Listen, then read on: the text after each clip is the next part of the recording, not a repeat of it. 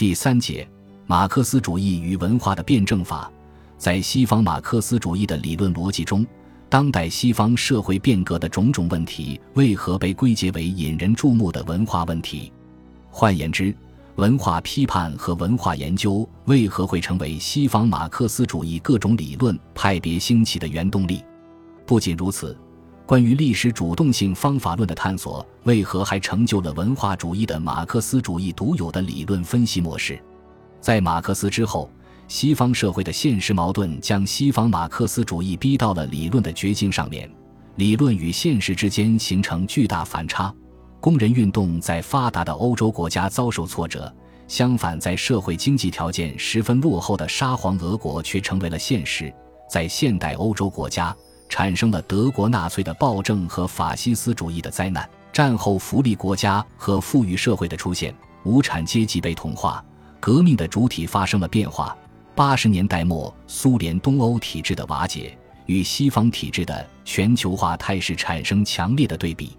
正是鉴于二十世纪以来欧洲社会现实对于马克思主义理论的巨大冲击，重新解释马克思主义的理论原则，清楚经济决定论的消极影响，理解马克思的历史决定论，就成为了西方马克思主义的基本任务。唯物史观究竟是一种经济历史观，还是一种辩证历史观？人类的实践活动是不是完全受经济利益的驱使？造反除了饥寒交迫，是不是还有美好希望的召唤？在改变旧有社会制度和建立崭新社会制度的过程中，除了必须的物质经济条件之外，是不是还需要人的主动意识和超前意识？西方马克思主义所达成的共识是：社会生活固然是以经济生产活动为基础的，但是这种生产活动不会是自动生成和自发进行的，它既需要利益的驱使。也需要激情的投入，也就是说，是人在其中起作用的。在社会实践的过程中，思想观念往往显示出巨大的作用。二十年代欧洲革命的失败，正是在于消极的物化意识阻碍了积极的阶级意识，决定胜负的文化领导权没有掌握在无产阶级的手上，对未来的希望和激情没有发挥应有的作用。经济决定论的思维定式曲解了马克思主义的革命原则。从而导致了庸俗马克思主义决定论的流行，也导致了现实政治斗争的失败。自始至终，西方马克思主义不遗余力地与经济决定论决裂，拒绝唯物反应论，以文化辩证法为基石，把历史主动性问题放到马克思主义的理论意识日程上。为了突出阶级意识的作用，为了揭示领导权的文化政治意义，为了确立主体性原则的理论地位。同时又不会背离马克思主义的基本原理，他们将总体性范畴挖掘出来，并且强调马克思主义全部体系的兴衰取决于这个原则：革命是占统治地位的总体性范畴的观点的产物。总体性范畴一直是西方马克思主义奉为神明的思想武器，在黑格尔和马克思那里，总体性范畴也始终是一个基础性的和全局性的理论原则。经过卢卡奇等人的重新解读，总体性范畴不仅是一个实践性的本体论范畴，同时也是一个凸显历史主动性的方法论概念，一个彰显了主体作用的文化性概念和带有目的论色彩的乌托邦概念。正是这个兼有多重规定的理论概念，似乎让西方马克思主义的理论家们找到了打开历史决定论大门的钥匙。也找到了处置经济基础与上层建筑关系问题的药方，在他们看来，总体性范畴能够体现历史过程中物质与精神的统一，能够建立起以实践主体为中心的历史发展逻辑。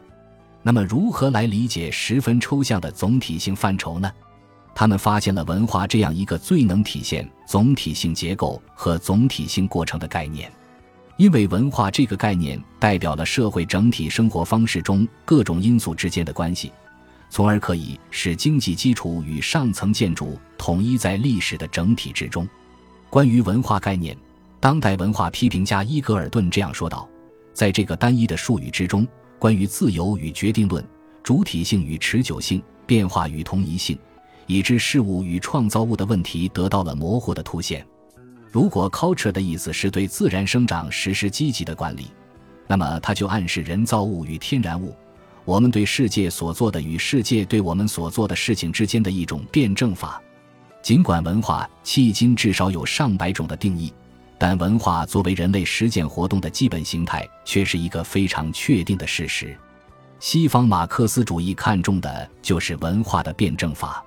从方法论的角度来说，这种文化的辩证法既是一种总体的和历史的分析方法。又是一种批判的和展望的分析方法。按照马尔库塞的理解，这种文化主义的辩证法思想把一切事实理解为一个过程的不同阶段，在这个过程中间，主观和客观紧密联系，最终我们只能在主观与客观的整体中来确定真理。一切事实都体现了认识者以及行动者的作用，他们在不断的将过去转化成为现在，因此。客观在其自身的结构中包含有主观性。从卢卡奇对物化意识和阶级意识的理论辨析开始，在主体意识及其文化实践上寻找改造世界的突破口，就成了文化主义的马克思主义的理论取向。作为文化主义的马克思主义的始作俑者之一，意大利共产党理论家葛兰西提出的领导权概念，就是这种理论取向的集中体现。随后的法兰克福学派将目光投向发达工业社会及其消费文化，对文化工业这一新型的控制形式展开了跨学科的文化批判。接着有英国的文化唯物主义和法国的日常生活批判理论，更是将西方马克思主义的文化理论提升到了一个新的理论层面。如果从理论形态上看，文化主义的马克思主义开启了从政治经济学批判到文化政治学探索的理论转向，文化批判取代经济分析，并具有了鲜明的政治意义。如果从理论内容上看，文化主义的马克思主义是对经济基础与上层建筑之间的复杂动态关系的深入探究，是对人创造历史和历史创造人的理论化解。由于马克思生前并没有留下有关文化问题的系统论述。即使经济基础与上层建筑这样的理论陈述，也大多是散见在不同时期的不同论著的思考中间。马克思还特别喜欢使用形象化的比喻，运用论战式的语言，习惯于提纲挈领式的表达，于是给后人留下诸多的理论问题：经济基础是如何决定上层建筑的？这个决定究竟是什么意思？经济基础与上层建筑之间是不是存在着一个中介环节？经济与文化是一种等级式、服从式的关系，还是一种组合式、交互式的关系？文化在改造世界和改变生活中的作用是什么？当今马克思主义的理论思考似乎就定格在了文化问题上面。我们当做理论概念来使用的经济基础和上层建筑，其实只是马克思恩格斯的一种比喻。而不能作为一种完全成型的理论模式。英国文化唯物主义代表人物二，威廉斯这样说道：“如果有些人没有把基础与上层建筑看成一种启发式的比喻用语，而是把它作为一种现实的描绘，那么自然就会产生错误的理解。按照这个比喻，当我们说经济基础决定上层建筑，而上层建筑又反作用于经济基础的时候，其实，这种决定和反作用的关系并不十分清楚。在论述经济基础与上层建筑的相互关系时，马克思恩格斯一方面肯定了经济基础归根到底的决定作用，如我们经常引用的经典论述：人们在自己生活的社会生产中发生一定的、必然的、不以他们的意志为转移的关系，即同他们的物质生产力的一定发展阶段相适合的生产关系。这些生产关系的总和构成社会的经济结构，即有法律的和政治的上层建筑树立其上，并有一定的社会意识形式与之相适应的现实基础。物质生活的生产方式制约着整个社会生活、政治生活和精神生活的过程。不是人们的意识决定人们的存在，相反，是人们的社会存在决定人们的意识。在美国文化理论家 F. 杰姆逊看来。在马克思主义中的一对关键性的对立概念是基础和上层建筑。马克思恩格斯全集中这一页书便是专门论述这个问题的，而所有的马克思主义理论体系便都集中在这一页书中了。这种经济基础与上层建筑的比喻性论述很容易被误解，以为只有经济是唯一的决定因素。事实上，马克思恩格斯并没有忽视思想观念的能动作用，而是强调了经济基础与上层建筑之间的相互作用关系。他们的理论关注点不仅在于发现资本主义的经济运行结构及其社会变革机制，而且也倾力于资产阶级意识形态的批判。倾力于革命意识的探讨，马克思曾经这样说过：“光是思想力求成为现实是不够的，现实本身应当力求趋向思想。”马克思主义的理论目标在于改变现存的不合理制度，并号召通过共产主义运动来实现这一目标。那么，这种改造世界的理论基础是什么呢？显然是历史自身的辩证法。这种辩证法的思想原则之所以能够超出和优于其他的理论，完全在于它所拥有的总体性范畴。这个总体性范畴不仅为我们提供了一个整体的和过程的历史概念，而且还为我们提供了一个主体化的社会历史概念，并由此引出了文化这个将内在与外在连接起来的包容性概念。事实上，文化既有客观的属性，也有主观的属性。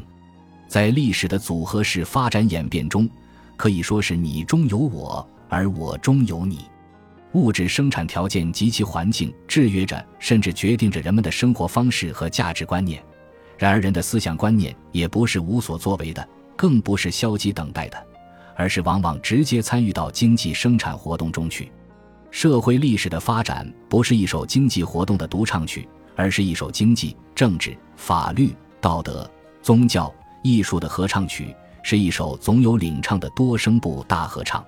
事实上，我们永远也观察不到在纯客观条件下所发生的经济变化，如同我们永远也观察不到遗传的精确影响一样。当这个影响力已经呈现在外界环境中以后，我们才有可能研究资本主义和工业资本主义这个曾经由马克思按照历史分析方法而用一般性概念加以描述的现象。只能产生在一定的现存文化中，而威廉斯提出，文化本身就是一个生产过程，更重要的文化是一种社会的中介。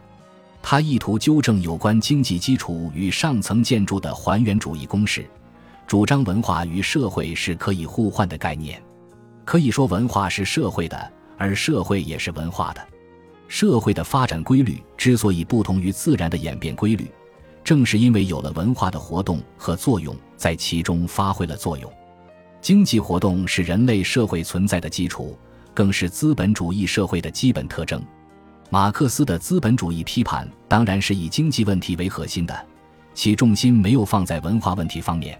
但这不等于说马克思是一个完全彻底的经济决定论者。在那些持文化主义立场的马克思主义理论家看来。马克思所写出的1848年至1850年的法兰西阶级斗争和路易·波拿巴的五月十八日等著作，可以说明马克思并没有忽视经济、政治、文化等各种力量相互纠缠的复杂情形，相反，对于具体的历史斗争过程展开了总体性的分析。然而，在马克思主义的历史发展过程中，马克思关于现存社会结构的内在复杂性和多重性的告诫大多被忽略了。本集播放完毕，感谢您的收听，喜欢请订阅加关注，主页有更多精彩内容。